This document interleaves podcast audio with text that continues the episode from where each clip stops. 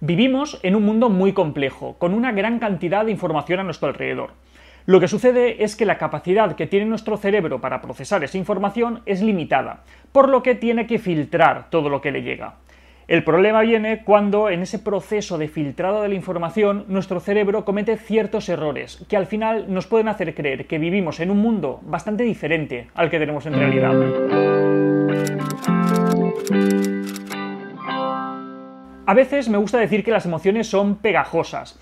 Pegajosas en el sentido de que unas se van pegando a otras sucesivamente y habitualmente sucede con las que son del mismo signo, es decir, las emociones negativas suelen ir de la mano de emociones más negativas todavía y las positivas de emociones más positivas todavía.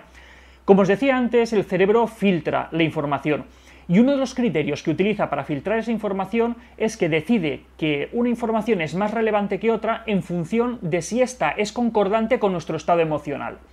¿Qué quiere decir esto? Que si nosotros estamos tristes, es mucho más probable que percibamos que la realidad que tenemos a nuestro alrededor es más negativa, es más triste y es más oscura.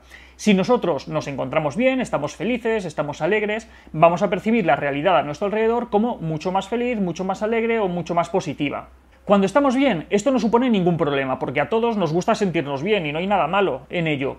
Pero cuando estamos mal, esto genera un problemón, porque al final se acaba generando una especie de círculo vicioso, por el cual yo me siento mal y veo que el mundo es feo y es negativo y es malo. Pero el hecho de ver un mundo feo, negativo y malo hace que yo me sienta peor, por lo tanto es más probable todavía que yo vea que el mundo es negativo, y así sucesivamente.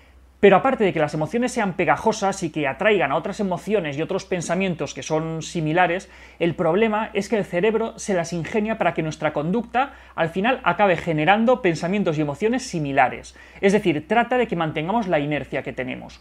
Por ejemplo, cuando nos encontramos bien, hacemos un montón de actividades que tienden a perpetuar ese estado de ánimo. Quedamos mucho con nuestros amigos, hacemos deporte, salimos de fiesta, nos divertimos, vemos pelis, vemos series, estamos todo el día fuera de casa y nos faltan horas al día.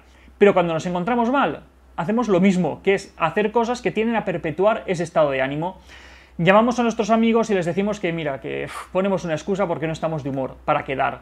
Y como cualquier cosa que haya por ahí, porque, total, ¿para qué cuidarme? Y no voy a hacer deporte porque me da pereza. Y no voy a leer ese libro porque es una castaña y no me interesa y nada tiene interés para mí. Y qué largo que se me hace el día con lo mal que yo me encuentro al final se acaba generando un círculo vicioso y esto es que cuando nosotros nos encontramos mal nos acabamos implicando en muchas menos actividades que nos podrían ayudar a poder salir de ese estado tan negativo. Es importante conocer todo esto porque sabiendo cómo funciona nuestro cerebro y qué información percibe en cada momento, nos puede ser un poco más sencillo actuar cuando es necesario.